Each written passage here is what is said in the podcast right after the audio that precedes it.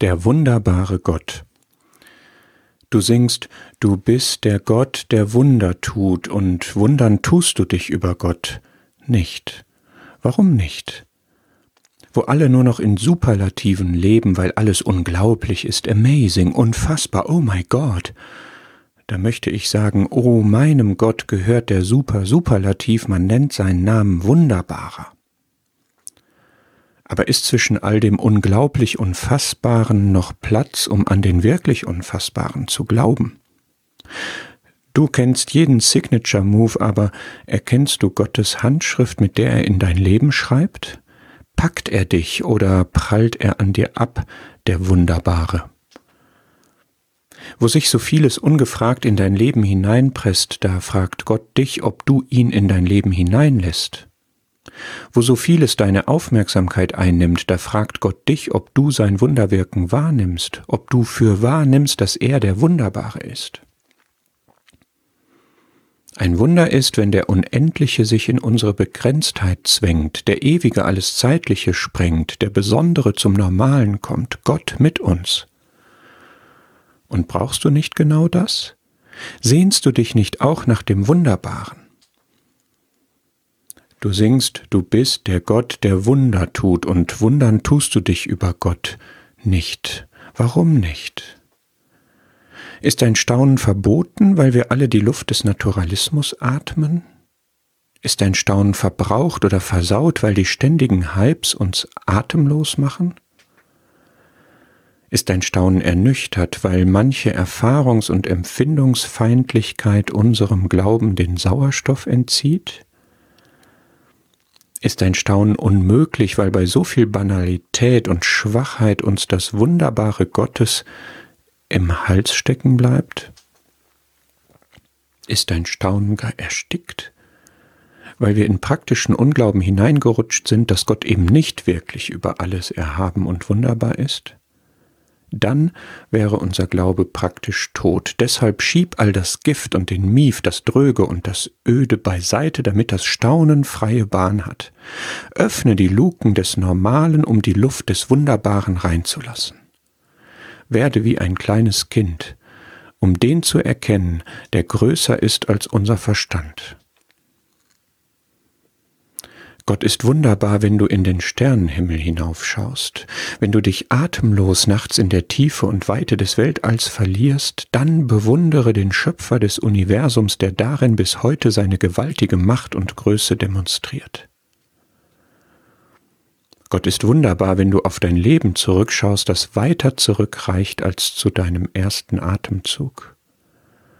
Wenn dir bei dem Gedanken schwindelig wird, dass Gott dich vor der Schöpfung auserwählt, in dich winziges Zellknäuel deine ganze Persönlichkeit hineingelegt und schon im Mutterleib deinen Lebensplan entworfen hatte, dann bewundere deinen Schöpfer und deinen Meister, der dir bis heute jeden Tag seine ewige Liebe und Weisheit demonstriert. Gott ist wunderbar, wenn du in deine Seele hineinschaust. Wenn du tief Luft holst und in deine Tiefen und Untiefen abtauchst, dann wundere dich über den Hirten und Aufseher deiner Seele, der in dir das Wollen und das Wirken bewirkt, der dich begabt und schult und verändert und darin heute und immer seine unendliche Geduld und Sanftheit und Beharrlichkeit demonstriert.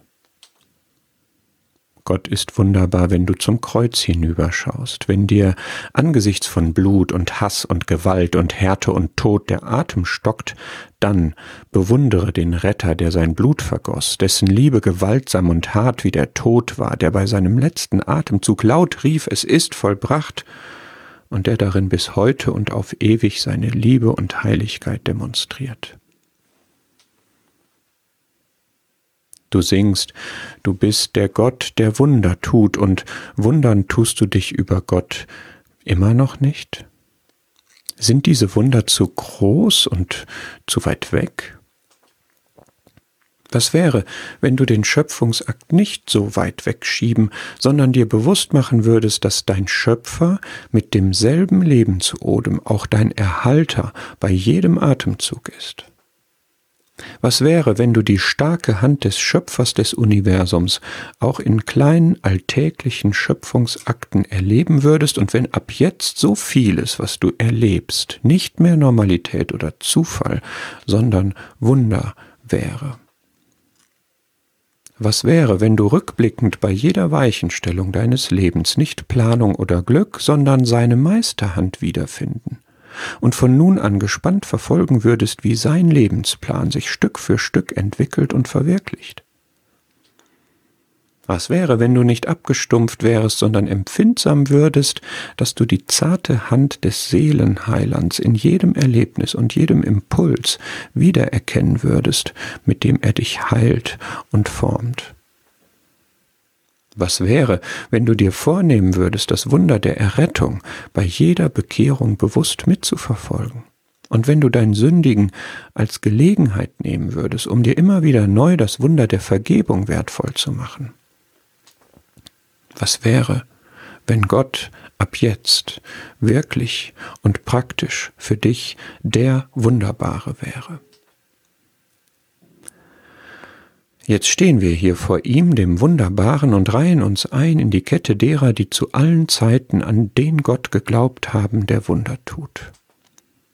Ich möchte bereit sein für das Unerwartete wie Elia, der Gott kannte als den, der brennt und blitzt und kracht und der dann lernte, dass die säuselnde Gnade noch größere Wunder wirkt.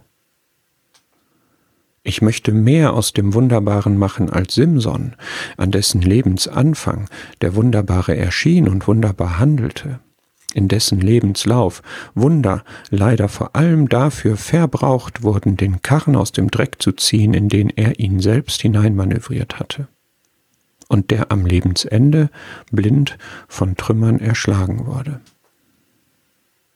Ich wünsche mir lieber Gottes wunderbares Licht wie Paulus, der blind zu Boden ging, aber in dessen Herz Gott hineinleuchtete mit dem Lichtglanz der Erkenntnis der Herrlichkeit Gottes in dem Angesicht Christi, und der von Christus ergriffen war und dem Wunderbaren, dem Ziel nach oben in Christus nachjagte.